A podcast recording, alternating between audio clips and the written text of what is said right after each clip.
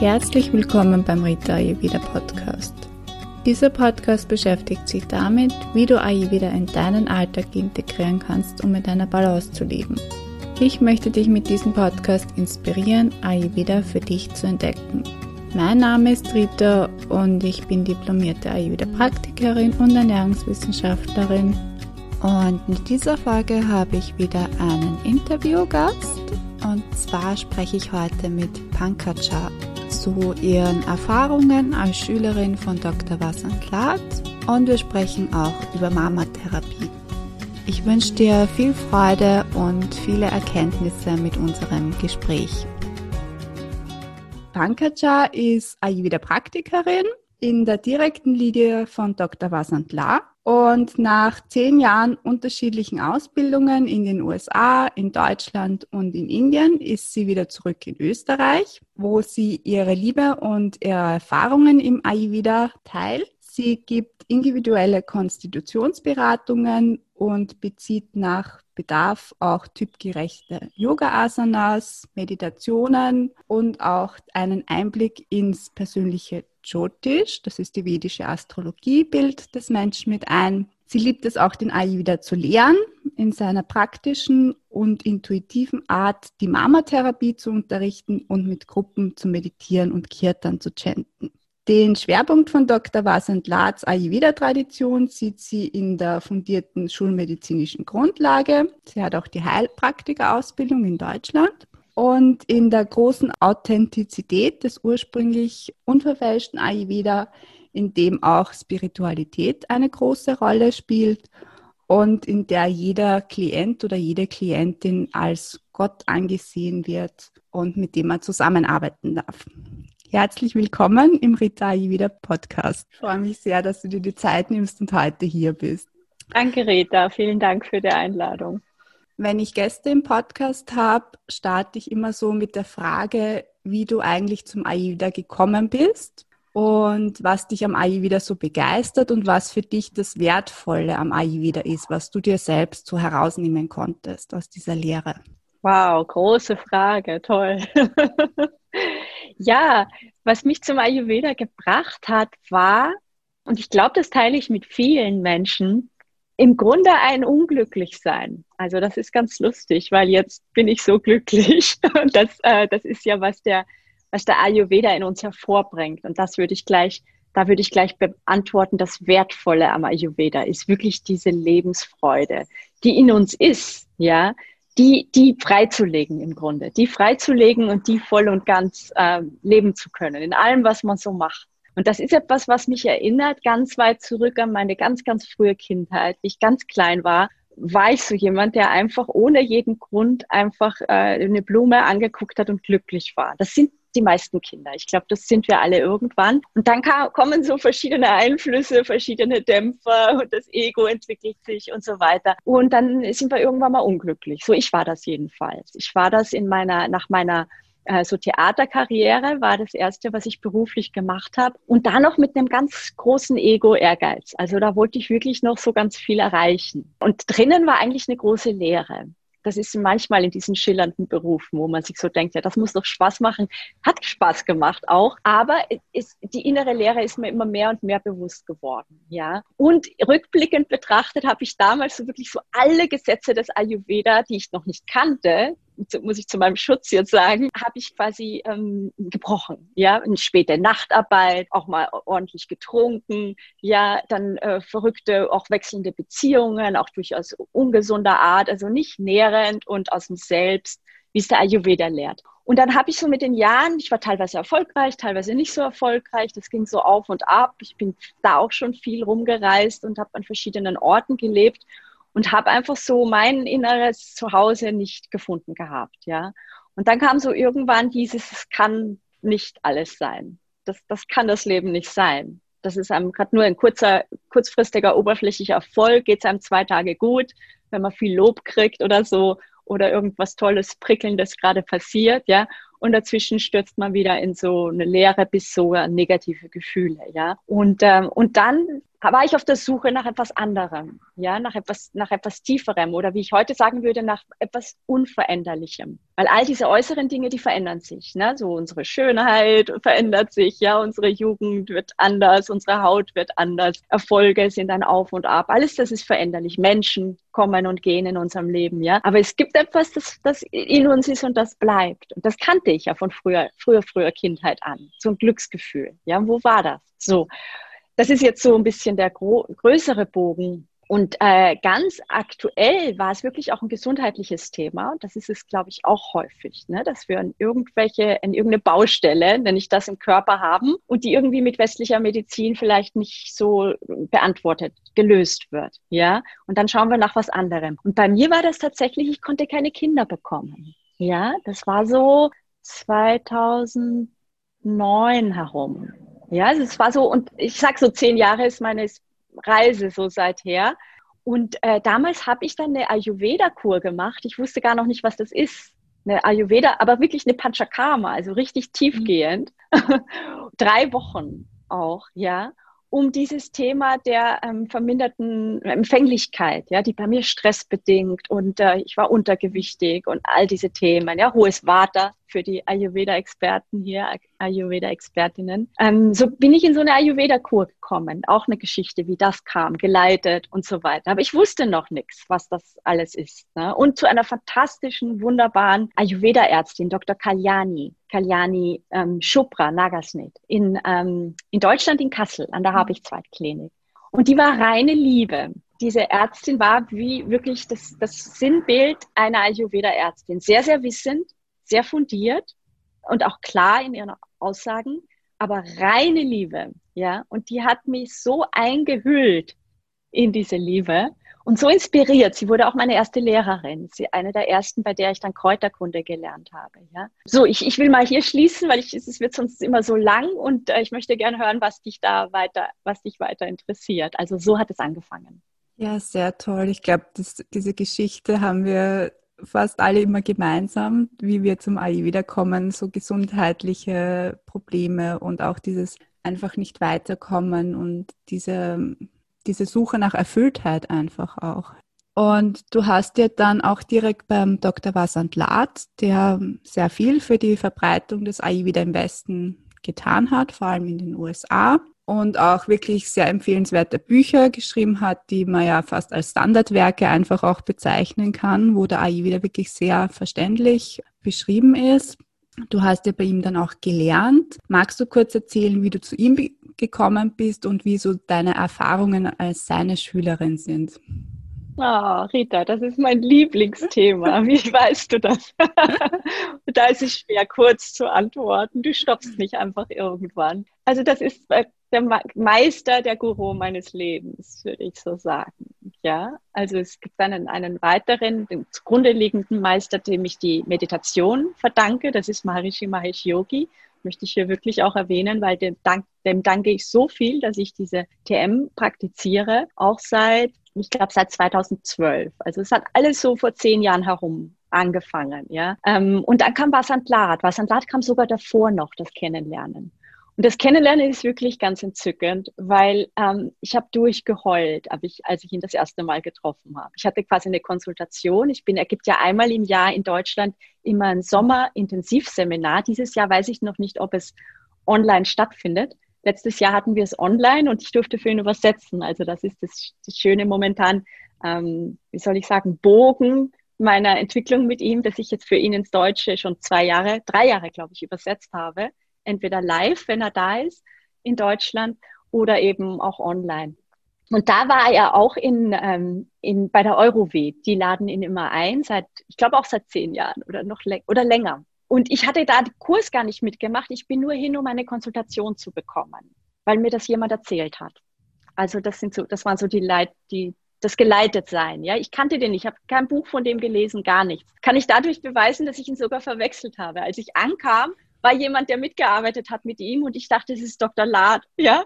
Und dann weiß ich nur, dass die Überraschung in dem Gesicht des Mannes, weil er sagte, ich bin doch nicht Dr. Lad und jeder weiß doch, wie Dr. Lad aussieht. Also so, so unbeschriebenes Blatt war ich. Ich wusste nicht mal, wie er aussieht. Ist mir ja jetzt fast peinlich, aber so war es. Und ähm, ja, wenn ich von Liebe in einem Ayurveda-Arzt gesprochen habe, also das war die Fortsetzung oder das war ja, also das, das, deswegen, ich bin einfach nur äh, zerflossen in, in, in Tränen. Ja, ich war damals auch gerade in Scheidung. Ich war ganz kurz verheiratet in dieser Theaterzeit. Und da habe ich mich gerade scheiden lassen und war dadurch in einer großen Aufwühlung natürlich auch. Und Dr. Lad hat mich, ich glaube, als allererstes mal in den Arm genommen. und das ist ja absolut gegen jede quasi ähm, Regeln zwischen Arzt und Patient, selbst für uns Praktiker und Patient und so weiter. Und auch in Amerika, wo er lehrt, wird das alles ganz streng gehandhabt. Da macht er das auch nicht. Aber das war wohl so ein so ein impulsiver Moment, auch bei ihm, ja, dass, dass, wir, dass er sich da nicht drum geschert hat. Also auch dieses, die Regeln kennen, aber im Moment, wenn das Herz es dir sagt, auch darüber hinausgehen, ja. Das ist auch etwas, was ich sehr viel bei ihm erfahren habe, ja.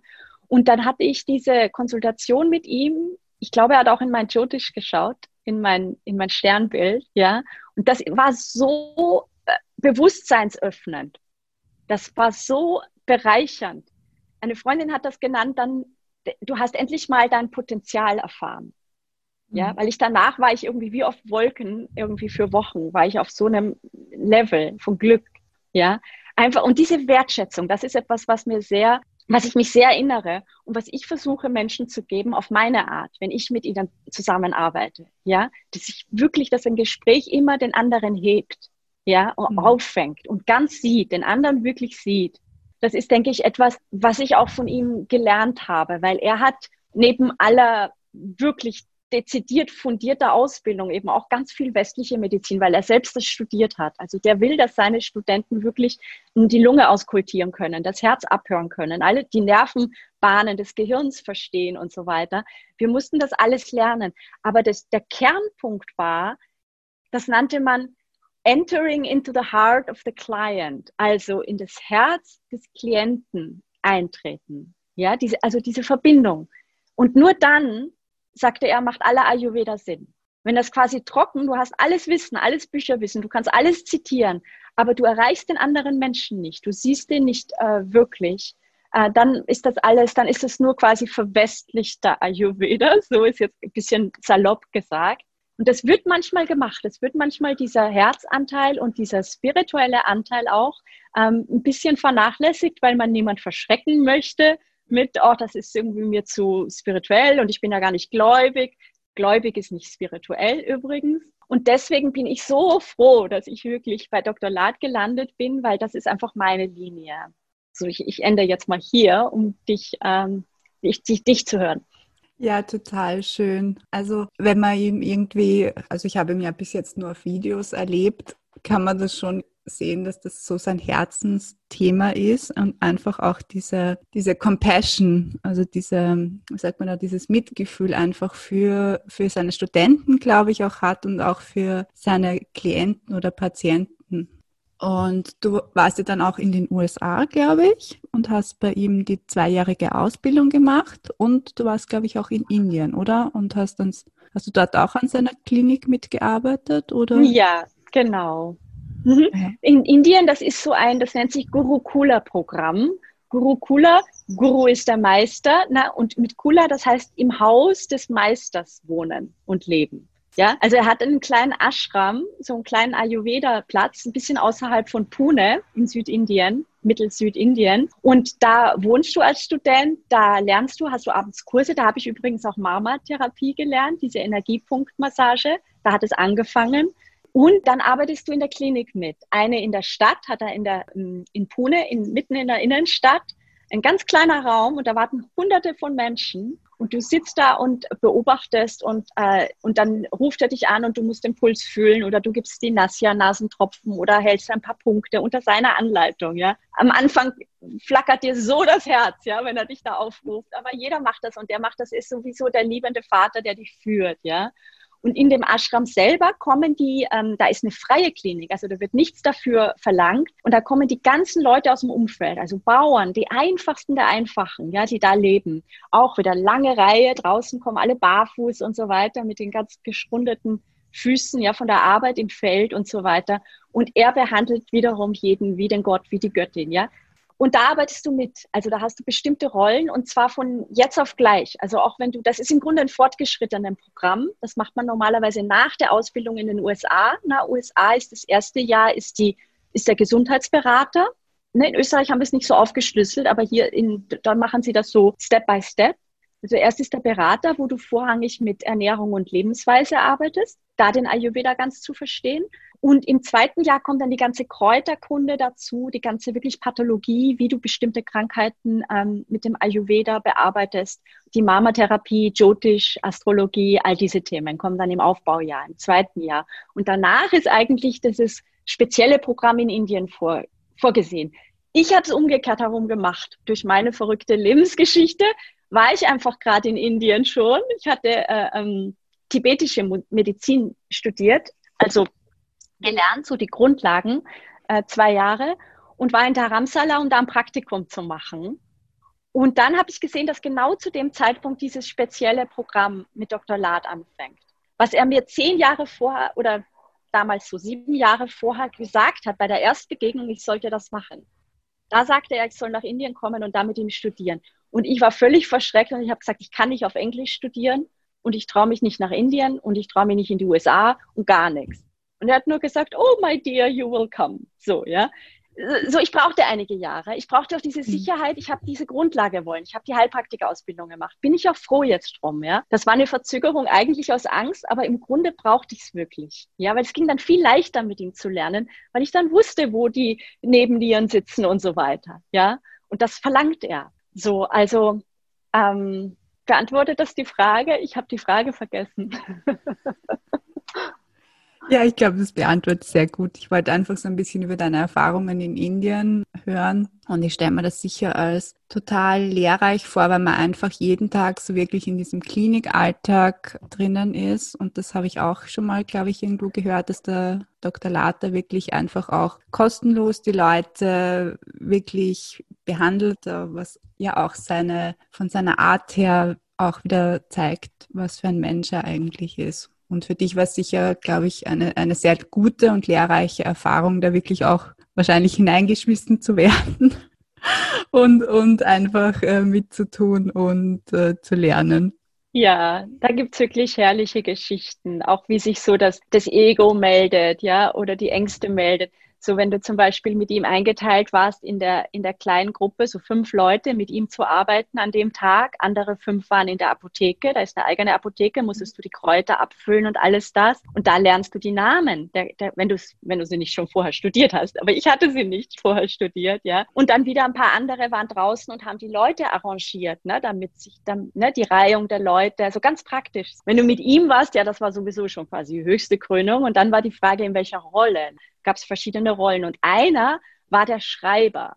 Der Schreiber heißt direkt neben ihm sitzen. Und ich muss mal dafür, dazu sagen, für die vielleicht die Dr. Lad nicht kennen, das ist nicht nur ein großartiger Ayurveda-Lehrer und Arzt und Meister, sondern das ist wirklich ein, ein spiritueller Meister. Das ist ein Yogi, ist ein großer Yogi. Er verneint von sich selbst ein Guru zu sein, ein spiritueller Führer, aber wie alle wirklich guten Gurus verneinen sie es zu sein. Also ich bin der Meinung, für mich ist er es auf jeden Fall.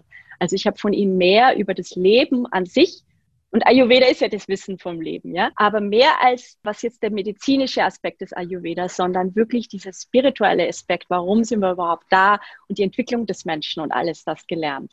Also wenn du diese Rolle hattest, gezogen hattest, wurde mit Zettelchen gezogen, saßt du direkt neben ihm, ja, in einem kleinen Raum und hattest auf dem, hattest einen Block äh, mit Papier und solltest aufschreiben die Verschreibung, die er dem jeweiligen Patienten gibt. Und die sagt er an im Sanskrit. Ähm, also du schreibst die Namen der Medikamente, der Kräuter auf, der Ayurveda-Medikamente, die er diesen Menschen gibt. Und ich hatte den Zettel gezogen, natürlich als allererste, als Anfängerin, ja. Und da hat's gerappelt in mir, alles in mir, ja. Und dann ging ich zu den Lehrerinnen, die da waren und so weiter, habe gesagt, das kann ich nicht machen, nicht gleich am Anfang, weil ich kenne die Namen alle nicht. Ich habe zwar die tibetischen, die sind teilweise ähnlich, aber die haben völlig andere Namen. So, dann werde ich alles aufhalten, weil wie soll ich das schreiben, wenn ich es wenn noch nicht kenne? Es ist wie wenn du eine Sprache überhaupt nicht kennst und sollst in der Sprache Notizen nehmen. So kann man sich vielleicht mhm. vorstellen. Und dann noch neben Dr. Lad, der dann merkt, du weißt gar nichts so, ja. Also da war mein ganzes stolzes Ego und so alles war am Aufwühlen.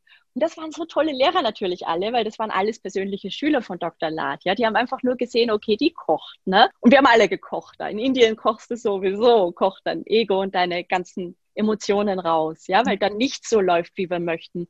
Und vor allem für Bitterleute, die wollen gerne irgendwas kontrollieren und du kannst ja nichts, wird dir alles genommen in Indien, ja. Also die haben natürlich gelacht, die kannten das alles schon und so. Und sind ganz lieb damit umgegangen, habe gesagt, nimm dir Zeit, kannst das bis morgen noch entscheiden und so weiter. Nur eines ist klar, wenn du du kannst wechseln oder es abgeben, nur du kriegst die Rolle dann nicht nochmal in dem ganzen Kurs. Das kannst du nur einmal so, ne? Und das ist völlig in Ordnung. Du musst sie ja nicht haben. Na, das war's natürlich. Ne? Wer wird da, also ich natürlich wollte nicht darauf verzichten. Und ich saß dann neben Dr. Lad und ich habe das dann in einem Zeitlupentempo und mit so vielen Fehlern irgendwie diese Namen aufgeschrieben. Und er hat sofort natürlich mit einem Seitenblick oder über meine Energie sofort gewusst, was los ist und haben mir das einfach buchstabierend angesagt. Ja, so habe ich, und das sind manche ähm, Kräuternamen, die mir heute noch, die ich so im Herzen trage, weil er mir sie buchstabiert hat. Weißt du, ich wusste noch nicht mal, sind die für Vata oder Pitta oder Kapha. Aber die haben, und so, das ist Übertragung. Das ist Übertragung mit einem Meister. Das ist der Unterschied, ob du jetzt all die Liste der Kräuter in dem Buch liest und auswendig lernst und dir eine Computerliste anlegst. Alles das ist nötig, keine Frage. Aber die Frage ist, hast du so im Herzen ein Gefühl für dieses, für dieses Mittel, ja, für dieses Kraut? Und für den Klang des Namens auch. Ne? Der mhm. Klang ist ganz wichtig im Sanskrit. Und deswegen verwende ich auch relativ viel Sanskrit, wenn ich spreche. Wir mussten das lernen, lesen und schreiben. Sanskrit in USA. Das ist eine große Herausforderung. Und Chanten. Also wir mussten ganz viel der Ayurveda Sutras auswendig lernen, wie es traditionell in dieser Guru Shishya Parampara heißt das, in der Meister-Schüler-Übertragung. Wie das seit Jahrtausenden üblich ist, noch bevor es Bücher gab, wurde es einfach übermittelt und der Schüler musste es auswendig lernen. Wir mussten sicher so an die 50, so wie so Gedichte auswendig lernen im Sanskrit und schreiben. Also das ist schon was Besonderes, was man, glaube ich, nicht in vielen Schulen hat und was auch nicht für jeden dran ist, weil das ist, das mhm. ist auch ein Ganztags, also das ist, ein, das ist eine Ganztagsausbildung bei ihm, also ganz Woche oder wie nennt man das? Ist nicht nur am Wochenende. Du musst da von Montag bis Freitag und von morgens bis spät Nacht sein und am Wochenende arbeitest du in der Klinik mit. Also du hast null Freizeit, null Zeit für irgendwie nebenbei noch zu arbeiten. Ganz wenige haben das versucht. Also irgendwie musst du dir dieses Jahr rausnehmen, all deine Ersparnisse zusammenhalten und sagen, das mache ich jetzt, wenn das dran ist. Und dann ist es ein großer, großer Segen. Ich stelle mir das sehr intensiv und sehr lehrreich vor und wirklich sehr bereichernd. Du hast ja vorher schon erwähnt, dass du beim Dr. Lad auch mit Mama-Punkten in Berührung gekommen bist. Und wir haben gesagt, wir sprechen heute ein bisschen auch zum Thema Mama-Punkte, weil das auch, glaube ich, was ist, womit du sehr viel arbeitest. Magst du zu Beginn einmal kurz erzählen, was Mama-Punkte überhaupt sind? Ja, gerne. Also Mama Chikiza oder Mama Therapie ist ein Anteil im Ayurveda, der den subtilen Körper berührt. Ja, das nennen wir Sukshma Sharira im Ayurveda. Es gibt den Stula Sharira, das ist so der physische Körper, das, was wir sehen, was wir anfassen können. Und dann gibt es den Prana Körper, den, den Manomaya Kosh, den Jnana Maya Kosh, die verschiedenen Hüllen um uns herum, verschiedene Energiehüllen. Und Marma oder Marmani ist die Mehrzahl das sind Schlüsselpunkte der Lebensenergie. Ganz, ganz hoch vitale Punkte, pulsierender Energie. Das ist Prana. Ja, Prana nehmen wir mit dem Sauerstoff in uns auf. Es ist viel mehr als Sauerstoff. Ja, es ist das, was den Körper und alle, alle Aktionen ermöglicht überhaupt. Also was uns vitalisiert. Und es würde ja nicht reichen, einfach in einen Körper Sauerstoff hineinzupumpen. Ja, wenn es da nicht etwas gibt, eine vitale Kraft, die das dorthin zu jeder Zelle bringt und so weiter und all diese verschiedenen physiologischen Aktionen macht. Das ist eine göttliche Kraft oder eben Prana. Ja, und Schlüsselstellen davon an der Oberfläche unseres Körpers, auf der Haut, von Kopf bis Fuß, im Gesicht, überall, viele am Kopf. Das, das sind Umschlagstellen von diesem Prana, wo das ganz besonders stark zirkuliert. Man kann sich es vielleicht wie ganz kleine Chakren vorstellen. Ähm, und viele sind auch entlang der Hauptchakren unseres Körpers, ne? die entlang der Wirbelsäule vom Wurzelchakra bis hoch zum Kronenchakra, quasi die aufsteigende Energie. Und das ist die spirituelle Entwicklung im Grunde. Wenn sich ein Mensch entwickelt, dann steigt er so Schritt für Schritt meistens und manchmal auch in Schüben von einem Chakra zum nächsten auf. Ähm, mit Mama-Punkten, die berührst du, also am bekleideten Körper. Das ist, Massage ist eigentlich gar nicht so ein ganz richtiger Begriff, aber wir verwenden den der Einfachheit halber. Und du hältst diese Punkte mit unterschiedlicher Stärke. Manche wirklich ganz fein, wie so die Berührung eines Schmetterlings. Und manche durchaus, wenn es so zum Beispiel ein Punkt ist, der auf einem Knochen, auf einem großen Knochen liegt, ja, oder auf den Knien oder hier der, der siebente Halswirbel zum Beispiel, das ist der, der so ein bisschen raussteht, ja, da kann man richtig auch mal ein bisschen fester halten, fester drücken. Ja, also das ist je nachdem auch, ob jemand ein Vata, Pitta oder Kapha-Mensch ist, unterschiedlich. Du verwendest aus, kein Öl, weil es ist ja am bekleideten Körper, sondern du kannst ganz bisschen ein paar Tropfen Aromaöl in deinen Händen verreiben und damit arbeiten. Ja, die Anwendung ist total vielfältig, also von wirklich ganz physisch körperlich, bestimmte Organe, die vielleicht geschwächt sind, ja, oder die entgiftet gehören, wie die Leber zum Beispiel, gibt es wunderbare Punkte für die Leber, ja, oder für die Verdauungskraft, Agni im Ayurveda, ob das überschießend oder unterfunktionierend oder zu wechselhaft ist, ja, Vata, Pitta, Kapha, kannst du an dem Agni dieses Menschen arbeiten, die Verdauungskraft erhöhen, die Ausscheidungs Balance wieder erreichen für den Menschen, ja. Blockaden im Nervensystem und im, im Geistessystem, also bis hin zu zurückliegenden Traumata können damit erreicht werden. Ja, kristallisierte Emotionen nennt, nennt das Dr. La, die so wie festgefroren, weil das einfach etwas ist, was du unterdrückt hast, was dir zugestoßen, erfahr, du erfahren hast, ja, in diesen oder früheren Leben, selbst bis an frühere Leben, kann man mit Marma-Therapie rankommen. Also es ist deswegen eine sehr, sehr tiefgehende Anwendung. Und die lassen sich damit, weil du bringst, du erhöhst das Agni, also auch im, sogar im Zellstoffwechsel, bis hinein in den Zellstoffwechsel. Wir haben verschiedene Agni-Levels im Körper. Und dadurch bringst du also Wärme, Agni bringt immer Wärme, in diese festkristallisierten Emotionen und die kommen ins Fließen. Die können sich also auflösen. Deswegen soll man auch sehr viel trinken nach einer Marma-Therapie.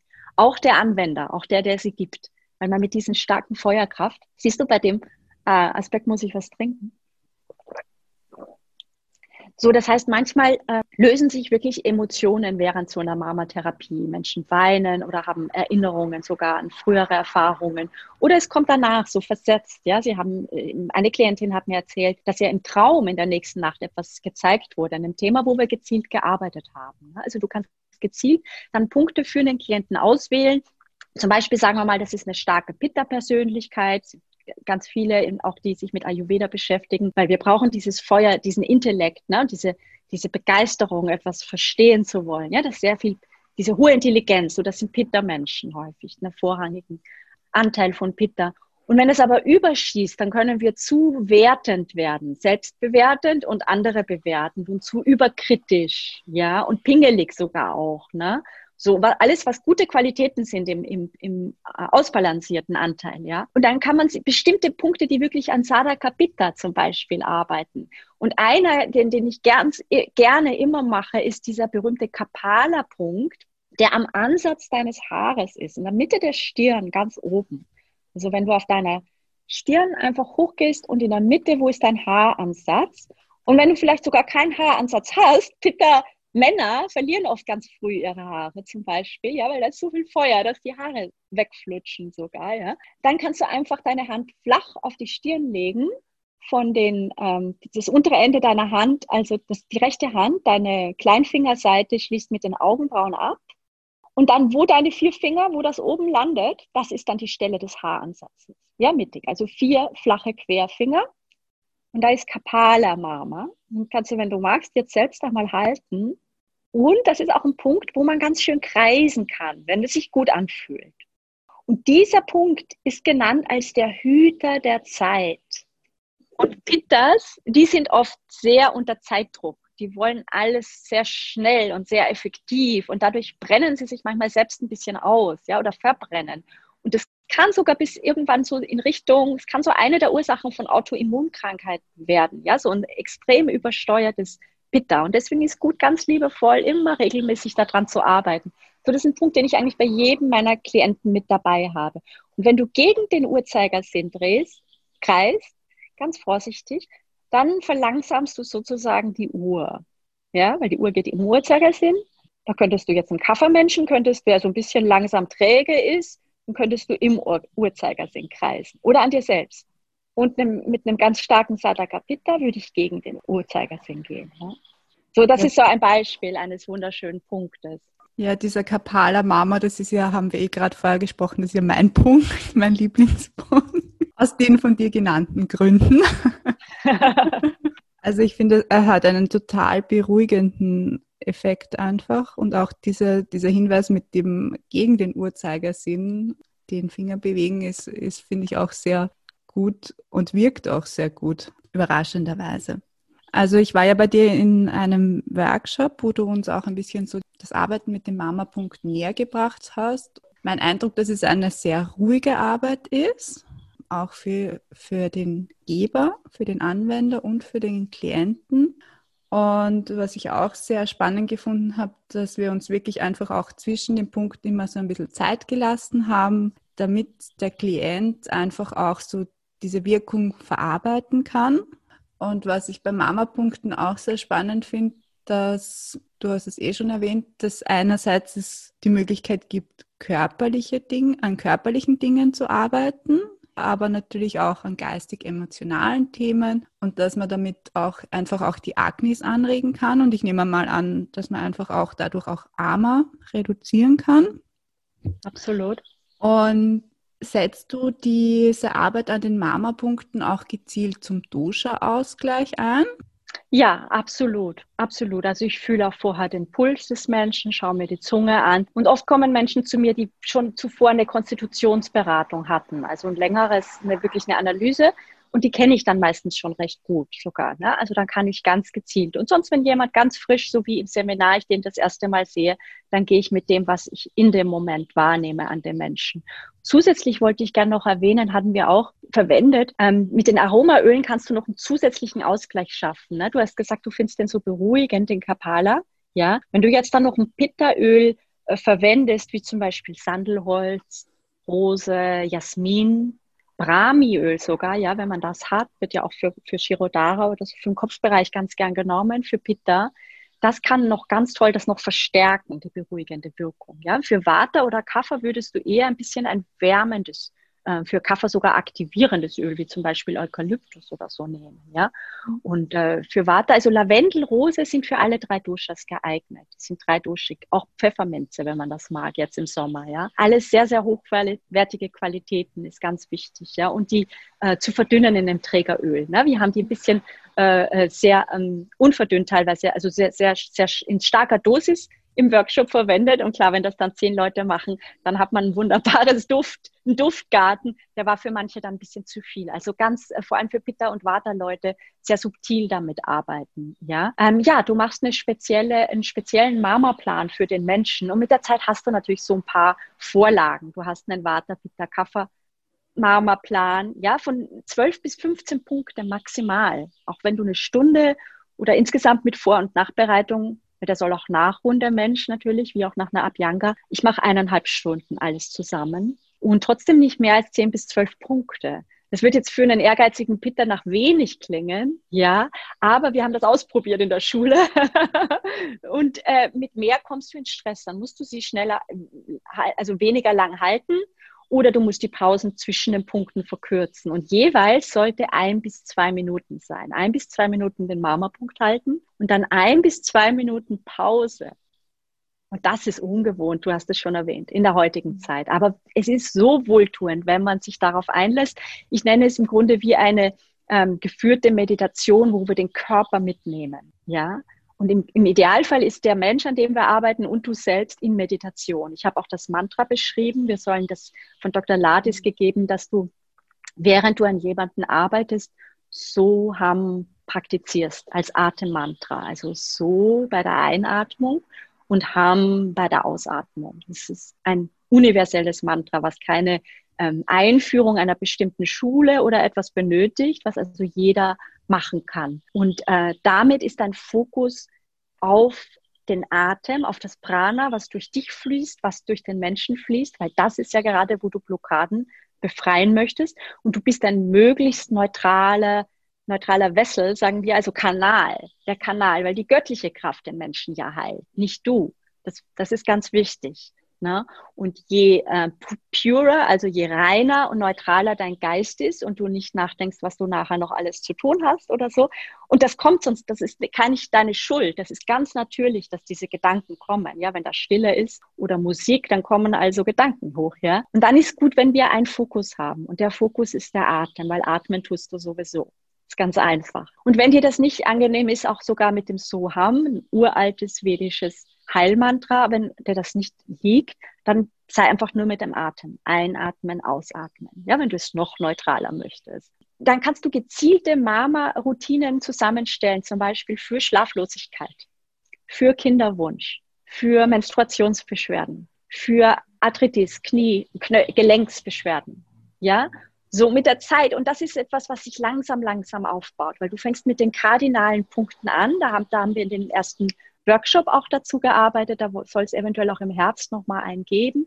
Im nächsten Hof ne, können wir, glaube ich, erwähnen, damit vielleicht noch jemand Lust darauf bekommt. Und äh, mit denen startest du. Die sind quasi in der mittleren Körperachse, ne, vom Kopf über, das, äh, über den wunderbaren Zeitmama, Kabbalah, über dein drittes Auge, über den Schilddrüsen- und äh, Thymusmama, die Herz, ganz wichtiges Herz, Mamani gibt es mehrere, ja. Und Solarplexus, Napi im Nabelbereich bis runter zu Basti, die Blase, Nieren, Fortpflanzungsorgane. Das ist so eine Reihe. Und damit beginnst du im Grunde, ja. Mhm. Und baust dann dazu auf, weil es gibt dann schöne Punkte auch an, an Armen und Beinen und an der Rückseite des Körpers, wo du auch indirekt arbeiten kannst. Also über diese neuronalen Ver Verbindungen, die tief im Körper laufen, aktiviert ein Mama nicht immer nur den Bereich, der direkt drunter liegt. Oft tut er das, also lokal, wie zum Beispiel Yakrut Mama am rechten unteren Rickenbogen, äh, speziell für die Leber, weil die liegt da ungefähr, ja, Lebergallenblase. Aber es gibt in anderen Bereichen des Körpers, wie am Handgelenk, auch Punkte für die Leber, ja. Und so kannst du dann manchmal indirekt arbeiten oder zusätzliche Punkte anregen. Das ist dann immer weitere Verfeinerung. Und da gibt es dieses wunderbare Buch, hast du auch erwähnt, ich glaube Mama-Punkte des Ayurveda heißt es, von mhm. Dr. Vasant Lad und Anisha Durve, meine ich, ist ihr Name. Sie ist TCM-Praktikerin. Sie macht eine Gegenüberstellung auch mit den Akupunkturpunkten. So, das kann man kann man sich auch durchlesen, wenn einen das interessiert, oder man fokussiert einfach auf den Bereich, wo die Mamani beschrieben sind. Und da ist über einen Punkt ein ganzes Kapitel. Also das befriedigt auch den, den Pitta-Studenten. Uh, uns wurde empfohlen, dieses Buch sogar erst nach der Ausbildung dazuzunehmen. Erstmal sind wir wirklich mit der mündlichen Übertragung gegangen. Und ein, zwei Themen für jeden Punkt. Ist am Anfang genug. Du kannst ja nicht merken, dass der noch für 20 andere Dinge auch hilft. Ja, kann ich auch noch lange nicht. Also das schlage ich dann nach. Wenn jemand sehr spezielle Wünsche hat, äh, woran ich arbeiten soll, dann schlage ich die nach und bereite das vor. Und sonst gehe ich intuitiv.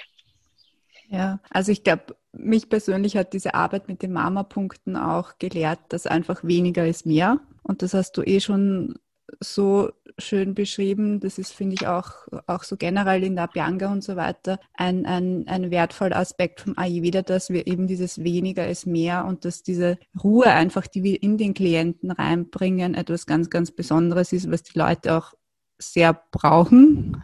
Also ich habe hab mich auch schon vor dem Workshop ein bisschen so ein bisschen herumprobiert, weil ich bin lustigerweise über die Akupunkturpunkte wieder auf die Mama-Punkte gekommen. Also ich habe mit jemandem Toll. gearbeitet, der eben mit Akupunkturpunkten gearbeitet hat. Und dann habe ich mir gedacht, eigentlich haben wir im Ayurveda ja auch die Mama-Punkte. Sehr schön. Ja, manchmal braucht es solche äh, Umwege, es sind nicht mal Umwege, es sind Bögen. So brauchte ich die tibetische Medizin, um zu erfahren, es ist wirklich Ayurveda für mich, der ja auch der Ursprung auch der tibetischen Medizin ist oder einer der Ursprünge. Ja, ja, ich brauchte, da, ich habe mich auch manchmal gefragt, warum? Nochmal drei Jahre und ich könnte schon bei Dr. Latz sein.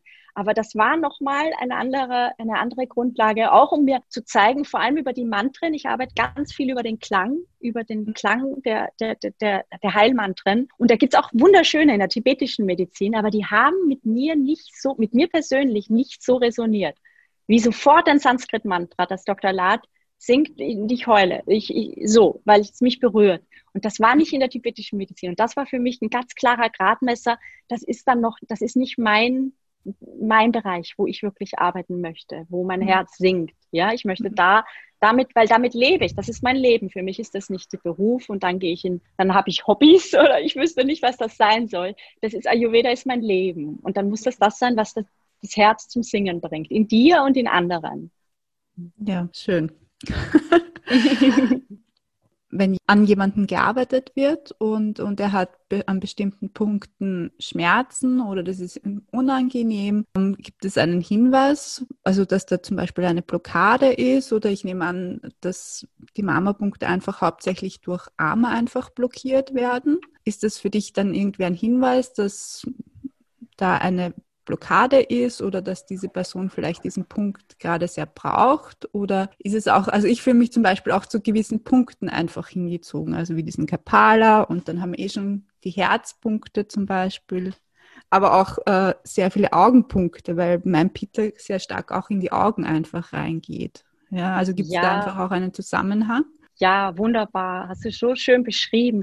Das ist wirklich ein diagnostisches Mittel auch. Also es ist nicht nur ein therapeutisches, der Mama-Punkt, sondern du berührst jemanden und du siehst die Reaktion und an der Reaktion weißt du, was da los ist, was in dem Organ los ist. Und weil du die Augenbrauenpunkte da, die sind wunderbar, die inneren vor allem für äh, wieder Leber-Gallenblase auf der rechten Seite und äh, die Milz, Immunsystem, äh, auf der linken Seite. Ne? Also oberhalb und unterhalb de, des Beginns der der Augenbrauen. Ne? Dann gibt es noch weitere in der Mitte und am Rand. Wunderschöne Punkte. Und deswegen, dass du da, ne, du bist auch dem, dem Pitta nahe in deiner Natur, dass du, dass die für dich angenehm sind und du hast erwähnt, die Augen und die Leber und die Augen haben ja eine direkte Verbindung im Ayurveda. Deswegen mhm. äh, sind die für dich vielleicht sehr wohltuend als, als Pitta-Person, auch für das Ranjaka-Pitta, ne, das ja in der mhm. Leber sitzt, und Alochaka-Pitta im Auge. Und die erfahren beide eine Linderung, wenn du an diesen Punkten arbeitest. Das ist ganz klar. Und das, ja, das zeigt uns auch gleich, was der Mensch braucht, so wie du gesagt hast. Und ähm, du, du, du würdest jetzt nicht tiefer in den Schmerz hineingehen. Also es ist keine tiefe äh, Muskelmassage oder so etwas. Ja, es gibt einige Punkte, wo du etwas tiefer gehst. Das ist Skanda, den haben wir auch gemacht. Übrigens nicht, wenn du schwanger bist, jetzt diesen Punkt. Und deswegen gleich als als, wie nennt man das, äh, Sicherheitshinweis. Generell, äh, Schwangerschaft ist, äh, ist äh, nicht zu machen in Schwangerschaft und äh, während der Menstruation, ganz wichtig, denken wir immer, was Sanftes kann doch sein. Nein, du störst den Fluss, den die Menstruation, die hat schon genug äh, Anregung von Vata und Pitta im Körper. Das möchtest du nicht beeinflussen mit Massage, Bad, Mama, Sport, Sex, ganz wichtig, nicht während der Menstruation. Also das sind so ganz wichtige Themen. Und Mama-Punkte, zum Beispiel dieser Skanda an der Mitte deines Trapeziusmuskels. Da habe ich eine Biene zu Besuch jetzt. Wir sitzen hier im Garten, wunderschön. Erstens ist er mal sehr, sehr angespannt bei den meisten Menschen. Ja, so ist so neben deinem Nacken so, ne? Der kann richtig hart sein. Und da geht Dr. Lad richtig tief rein, wenn das der Mensch zulässt. Und zwar mit der Ausatmung des Menschen gehst du tiefer oder bei dir selbst. Dann lässt du ein bisschen locker bei der Einatmung. Mit der Ausatmung kannst du wieder tiefer reingehen. Ja, so quasi den, den Schmerz ein bisschen hineinatmen. Wenn der Mensch das zulässt. Ja, das ist so ein Punkt, da tragen wir sozusagen die Verantwortung der ganzen Welt auf unseren Schultern. Ja, und deswegen all die Menschen, die sich so sehr verantwortlich für alles fühlen, ne, auch sehr belastet, vielleicht von anderer Menschen sorgen oder auch schuldig fühlen oder so. Na, das, die meisten von uns haben irgendeins dieser Themen. Ja, deswegen ist das ein Punkt, der ist fast bei jedem sehr angespannt. Und dann ein anderes Beispiel, das Punkte zum Beispiel um die Knie herum haben wir auch gemacht im Workshop. Janu Mamani, können eine Belastung im Darm anzeigen, Dickdarm vorrangig. Also Toxine, AMA, du hast es erwähnt. Also Mama ist im Grunde eine ganz tolle äh, Waschmaschine für, dein, also für deine für Ausleitung von AMA. Dein Agni stärken und dein AMA ausleiten. Agni Dipan, AMA, AMA Pachan, nennen wir das im Ayurveda. Und deswegen, wenn du die Knie eines Menschen hältst, und das machen wir bei den einführenden Griffen im, im Mama, und der zuckt schon zusammen ein bisschen, dann weißt du, okay, da, da hat er ganz schön viel sitzen im Dickdarm. Ja, und dann möchtest du, dann gibst du, Dr. Lat würde jetzt sagen, und of course you give him Trifala. Trifala ist sein Liebling und er gibt das wirklich langfristig. Da gibt es ja unterschiedliche Gesichtspunkte, Standpunkte dazu, dass man keine, auch Kräuter nicht so langfristig geben soll und dass da auch eine Abhängigkeit entstehen kann. Ich glaube, da antwortet er dann drauf. Es ist sehr lustig, wie Dr. Lad auf kritische Fragen antwortet. Ganz, ganz süß. Und bei Trifola sagt er dann zum Beispiel, wenn dann Leute sagen, ist doch dann auch eine Abhängigkeit, wenn dann nur dann dein Stuhlgang regelmäßig ist mit Trifola und so, regelmäßig heißt jeden Tag und morgens ohne Kaffee, ja, dann äh, sagt er, ja, wenn du, wenn du von etwas abhängig sein willst, dann doch bitte von Trifola. und dann sagt er auch zum Beispiel, wenn du deinen Koffer packst, das Erste, was du hineinwirfst, ist, ist, ist so ein Bag so ein Säckchen Trifferla. Das ist das Erste, was du in deinen Koffer wirfst. Das hilft dir auch auf so viele anderen Sachen, wirklich. Wenn du es als Pulver dabei hast, kannst du damit kleine Pasten machen, wenn du eine Hautstörung hast, kannst du damit gurgeln oder Zahnfle wenn du Zahnfleisch, Zahnweh hast. Also Trifferla hilft bei so vielen. Ne? Aber eben auch, um den Stuhl zu regulieren. Und wenn du jetzt, so, da kam ich jetzt hin, wenn also der Knie, der Jano Mama sensibel ist, dann, äh, dann ist auf jeden Fall die Ausscheidung, die Dickdarm, also Stuhlgang des Menschen ähm, belastet, ja, nicht, nicht, nicht geregelt. Und auch, ähm, da gibt's viele solcher, ne, quasi ganz einfache Schlüsselpunkte, die wir auch in so einführenden Workshops bearbeiten, damit man so auch ohne, dass man noch alle Details weiß und begreift, mit so ein paar einfachen Griffen schon weiß, okay, an den, an Darm zu arbeiten oder an den Nieren oder okay, Herz. Da ist das jetzt viel im Herzen. Emotional, ne? Emotional ist das Sada-Kapitel ja im Gehirn und im Herzen. Das heißt, wenn ein Mensch da schon gar nicht angefasst werden möchte oder so oder nicht fest oder ne, gibt es verschiedene Reaktionen, dann, dann kannst du davon ausgehen, dass er da viele Emotionen trägt und vielleicht da noch nicht rangehen möchte oder nicht mit dir rangehen möchte und so weiter. Ja, toll. Du beschäftigst dich ja auch mit Jyotish, mit der vedischen Astrologie. Magst du da noch drüber kurz sprechen, was das ist und was man sich darunter vorstellen kann?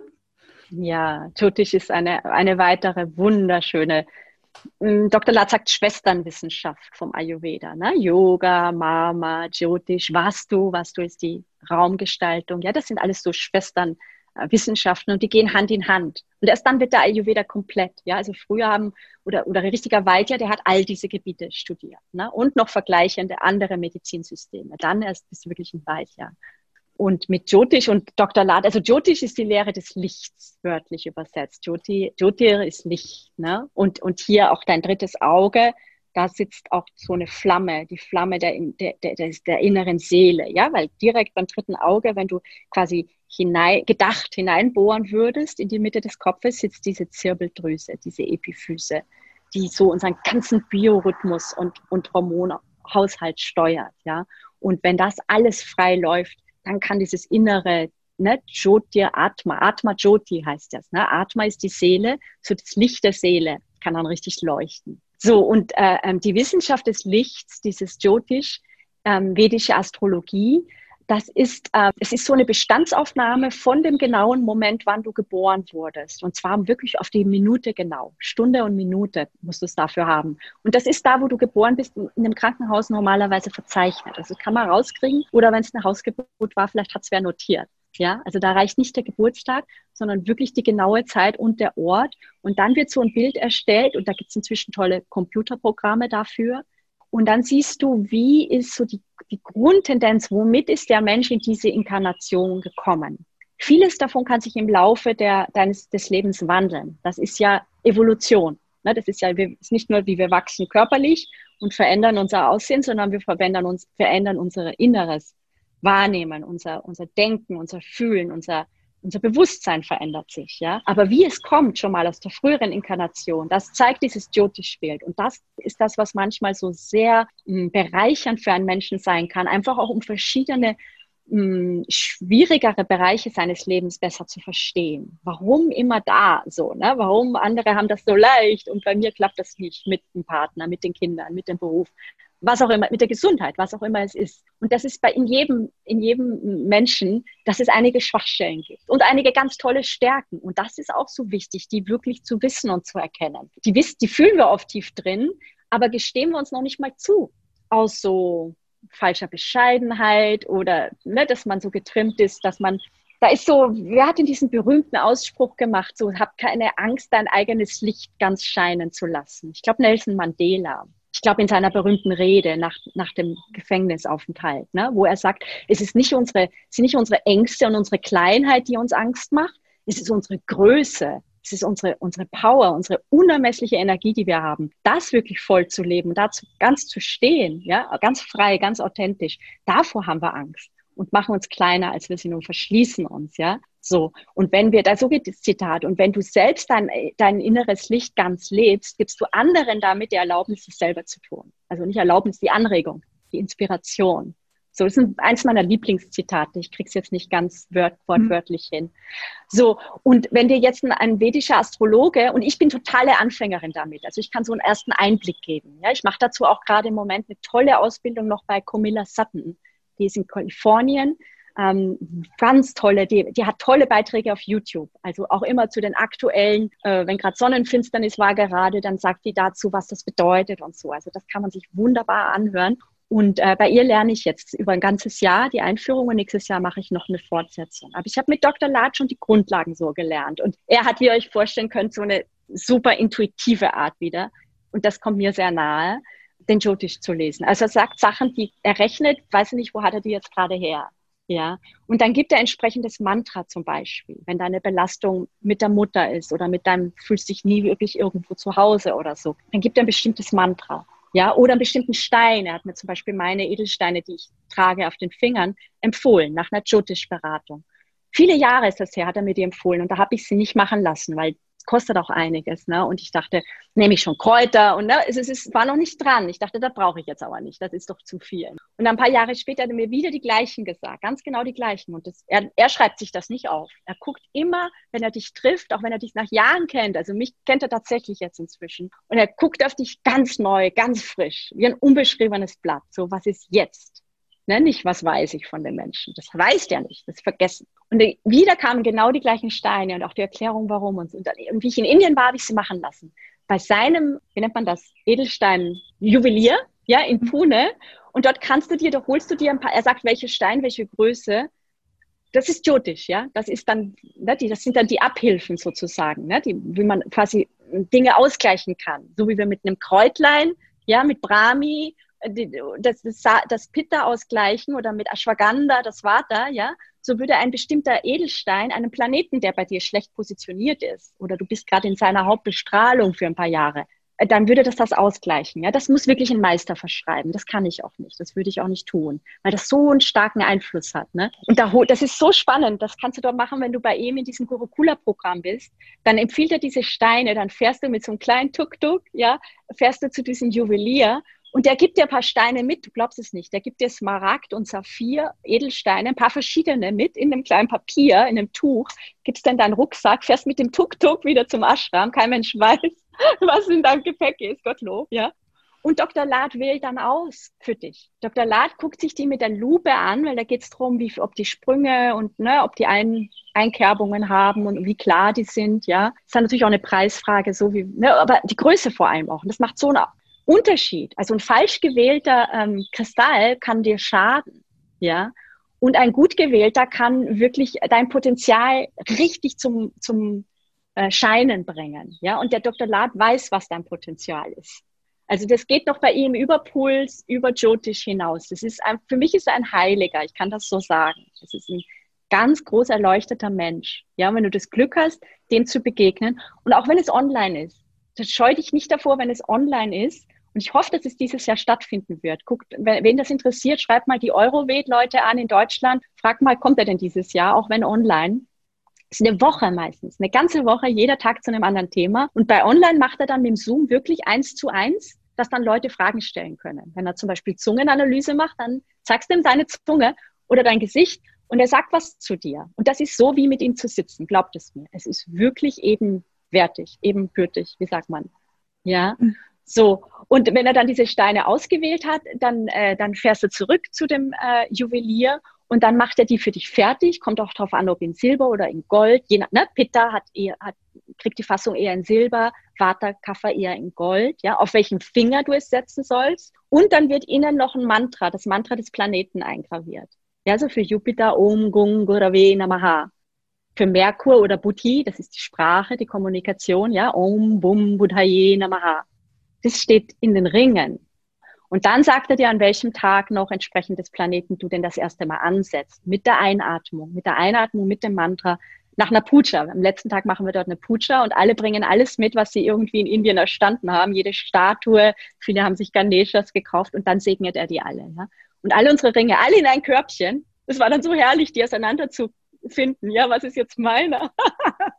und dann nach der Puja eins, einer nach dem anderen kommt vor dem Altar, sucht seine Sachen raus und zieht die an in, in Gemeinschaft der Gruppe und mit dem Segen von Dr. Lad. Also das sind Erfahrungen, das ist ähm, unbeschreiblich schön, da kann man nur in Dankbarkeit zerfließen. Ja, total schön. Ich habe jetzt fast Lust, meine Koffer zu packen und loszustarten. Ja, das kommt. Wenn das dran ist, wenn dich das berührt und anzieht. Also sobald er nach Indien wieder geht, im Moment ist er in Amerika und bleibt da auch, soweit ich weiß, Außer man geht jetzt wirklich für ein Jahr nach Amerika, macht dort die ganze Ausbildung, kann ich nur jedem empfehlen, ja. Aber sobald er nach Pune wieder geht, für dieses Gurukula-Programm oder für ein Panchakarma-Programm, das macht er auch, wo er Panchakarma mhm. unterrichtet. Das ist jeweils sechs Wochen. Das heißt, das ist auch für Leute, die jetzt nicht mhm. so lang, kann sich nicht jeder frei nehmen, ja. Da gehe ich auch wieder hin. Also sobald der da ist, äh, können wir zusammen gehen, ja. Ja, super. Was würdest du jetzt zum Abschluss einer Person, die jetzt vielleicht einmal, ich weiß nicht, ein Ayurveda-Buch gelesen hat oder sich so ein bisschen schon damit beschäftigt hat, aber irgendwie so dann den Schluss gezogen hat, das ist alles zu kompliziert und ich verstehe gar nichts. Was würdest du dieser Person einmal raten, wenn sie jetzt trotzdem sagt, sie möchte sich mit Ayurveda beschäftigen? Sehr, sehr gute Frage. Ganz toll. Ganz wichtig. Ja. In, in ein persönliches Gespräch gehen guck, wer dich berührt. Wir haben ja auch diese Liste der Ayurveda-Praktiker in Österreich. Und guck, wer bei dir in der Nähe ist und wer dich anspricht und geh zu einer persönlichen Konsultation zu jemandem. Es ist alles im Ayurveda ist über Beziehungen. Das, das Buch, ähm, das ist, kann eine schöne Vorbereitung sein, aber wie du sagst, es kann dich verwirren. Es kann nicht, der, der Autor hat nicht die Sprache, die dich berührt, ja. Geh zu einem Menschen. Du bist ein Mensch, geh zu einem anderen Menschen und geh zu jemandem, der schon Ayurveda kennt und lebt, vor allem auch lebt. Ja, das tun wir Praktiker. Wir lieben den Ayurveda. So, und da geh und stell deine Frage oder einfach nur so, was ist Ayurveda? Ich, ich nehme mal da eine Stunde und spreche da mal mit jemand drüber, der auch meinen Puls liest, der meine Zunge ansieht, der mir so sagt, wie so diese Energien, was sind die überhaupt, diese berühmten Vata, Pitta, Kapha? Wer kann das denn mal so runterbringen auf einfach verständlich? Was heißt das denn für mich? Ja, so wie mhm. du weißt, ne, meine Feuer ist so stark, ich muss ein bisschen immer gucken, dass ich mich nicht so sehr überhitze. Und was wäre denn da ein gutes Öl für mich?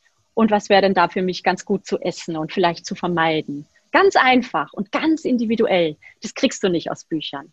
Geh zu einem Ayurveda-Praktiker, geh zu einem Ayurveda-Arzt. Und wenn du kannst, geh zu Dr. Lad.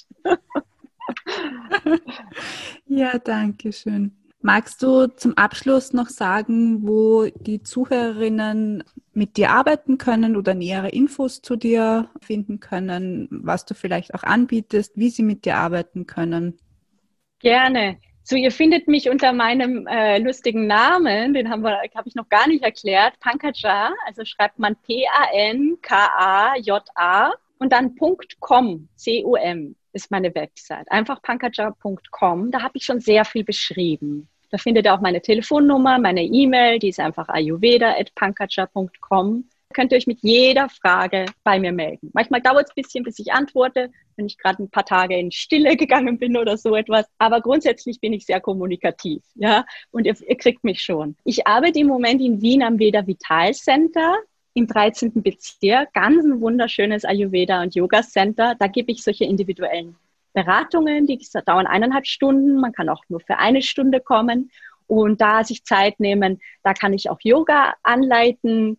Da ähm, gebe ich dir vielleicht eine Atemübung mit, wenn die für dich dran ist. Oder ähm, wir, wir erfahren diese Soham-Meditation zusammen.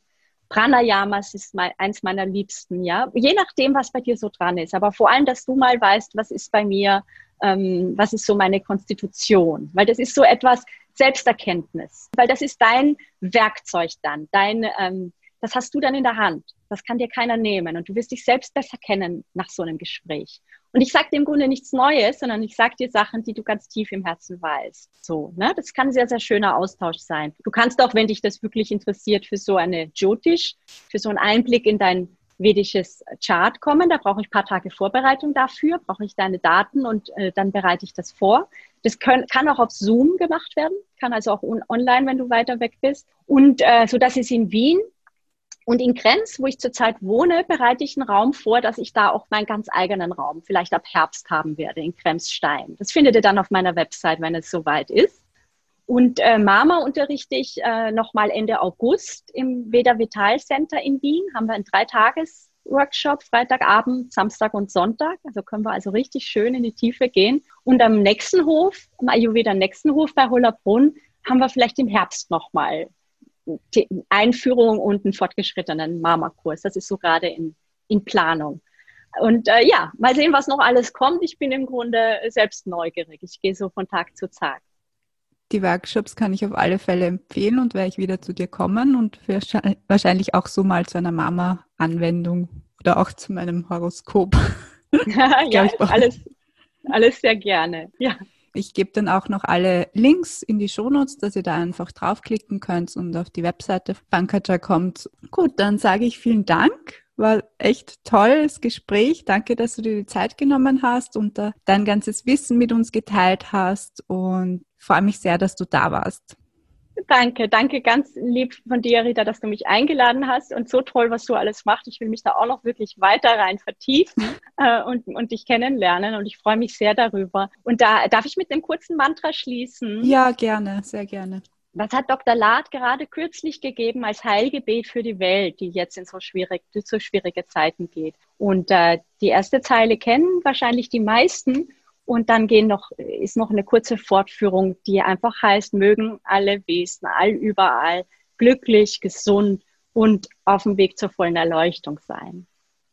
Om Loka Samasta Sukhino Bhavantu Loka Samasta Sukhino Bhavantu सर्वे जनाः सुखिनो भवन्तु। सर्वे सन्तु निरामयाः। सर्वे भद्राणि पश्यन्तु। मा कश्चित् दुःखभाग् भवेत् ॐ शान्ति शान्ति शान्तिः हरिः ॐ Dankeschön. Danke dir. Namaste.